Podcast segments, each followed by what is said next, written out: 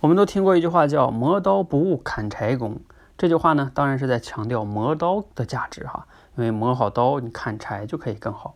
但是呢，我今天在我们不讲究出局第三期的结营中呢，分享到哈，我们在不讲究出局磨刀和砍柴要两手都要一起抓，还要两手都要硬。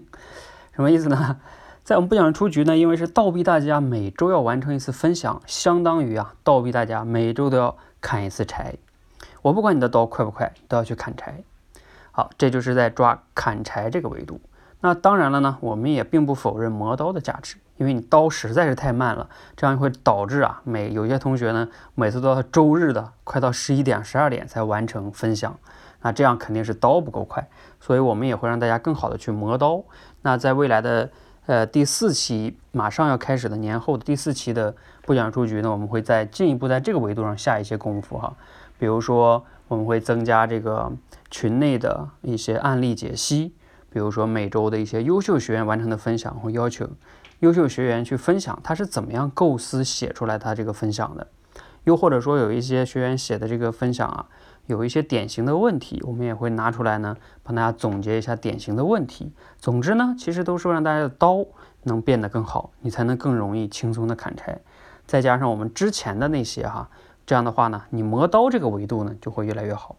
那另外一个维度就是，你刀磨好了之后啊，其实你也可以不仅仅是去砍柴用，你还可以干什么呀？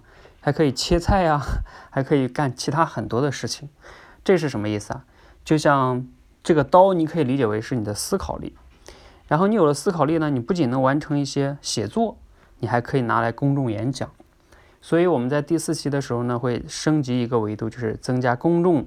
直播演讲挑战训练，那让大家呢把你写的这些内容啊、这些素材、这些主题，再拿到我们的视频直播间中去讲。这样的话呢，你又锻炼了一个维度，对吧？哎，这样的话你可以锻炼你的公众演讲心理素质，包括这种表达的能力。希望呢，你这个磨刀不误砍柴工啊，这两个维度抓完之后啊，让你的刀不仅仅用来砍柴，还可以用来切菜做饭，是不是更好呢？